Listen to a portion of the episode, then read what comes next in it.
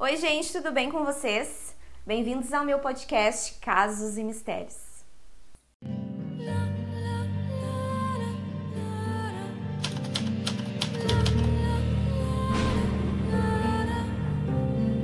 José Augusto do Amaral nasceu no dia 15 de agosto de 1871 em Conquista, em Minas Gerais. Seus pais eram escravos africanos do Congo e Moçambique e haviam sido comprados pelo Visconde de Ouro Preto. O José ele chegou a servir na Brigada Militar e também uh, chegou a se alistar para a Marinha. Só que ele sempre desistia, ele nunca ficava muito tempo. No ano de 1926, quando ele tinha 55 anos, ele era um homem que ele era um andarilho, ele não tinha um emprego fixo, ele era como se fosse assim um morador de rua, ele ia de, de local em local e ele sobrevivia de bicos. E foi com 55 anos que ele cometeu o seu primeiro crime. José Augusto do Amaral, ele ficou conhecido aqui no Brasil pelo apelido de Preto do Amaral, então talvez algumas pessoas lembrem uh, dele por esse apelido. No dia 13 de fevereiro de 1926, um menino de 9 anos, o nome dele era Rocco, ele estava trabalhando de engraxate e no final do dia, quando o tempo estava se fechando, né, prestes a chover, ele recolheu suas coisinhas e decidiu ir embora para casa. Só que no meio do caminho ele acabou encontrando José. Quando José se aproximou do menino Rocco e pediu para que ele ajudasse ele a carregar uma caixa com roupas e que ele pagaria alguns trocados para esse menino se ele ajudasse ele a carregar essa caixa de roupas. O José chegou a oferecer para o menino em torno de 4 mil réis, né, o valor da época, para ele carregar essa caixa. O menino rouco, precisando de dinheiro e tendo que terminar o, o, serviço logo por causa da chuva, acabou aceitando na hora. Eles seguiram um caminho até perto de uma ponte, um lugar bem afastado, assim, com bastante matagal. E o menino rouco ele já pressentiu que tinha alguma coisa errada, porque que eles estavam passando por aquele caminho.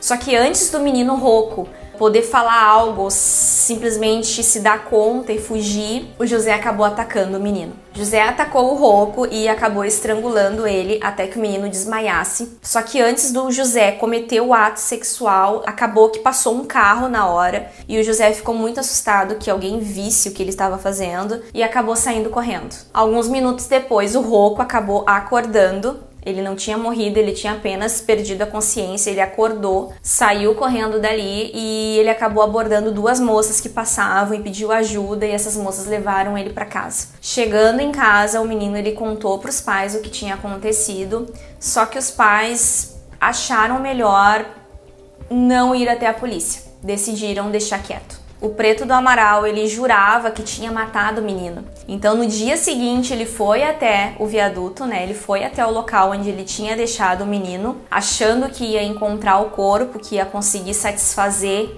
as suas vontades, né, e enfim. E só que ele chegou lá e ele teve uma grande surpresa, ele não encontrou o corpo dele. Até que no dia 5 de dezembro do mesmo ano, né, de 1926, um rapaz chamado Antônio estava descansando embaixo de uma árvore quando José do Amaral se aproximou. Esse homem ele estava desempregado, ele estava simplesmente acabado, ele estava faminto, estava procurando emprego e precisando muito da ajuda de alguém.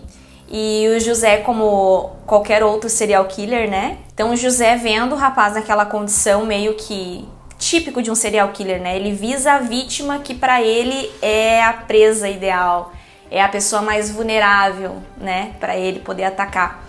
Então ele chegou nessa pessoa, nesse Antônio, e ofereceu para ele uh, um almoço. Né, se ele não queria até o bar da esquina para almoçar com ele, que ele pagaria o almoço. Claro que em troca desse almoço, ele ofereceu para esse homem, né, o Antônio, um serviço, né, e que ele também seria pago pelo serviço. Além do almoço, ele ainda seria pago pelo serviço. Novamente, eles se deslocam para um local e um local bem suspeito. Antônio também já começa a ficar meio desconfiado, só que antes dele falar qualquer coisa, o Preto do Amaral acaba atacando ele. Já no dia 24 de dezembro do mesmo ano, a sua próxima vítima foi José Felipe, de 12 anos. No dia 1 de janeiro do outro ano, de 1927, ele fez outra vítima, Antônio Lemes, de 15 anos. Essa última vítima, né, que foi esse menino Antônio Lemes, ele usou a mesma estratégia. Ele viu que era uma pessoa vulnerável, convidou o menino para ir almoçar com ele num bar e eles foram almoçar num bar. Em seguida, ele acabou matando o menino.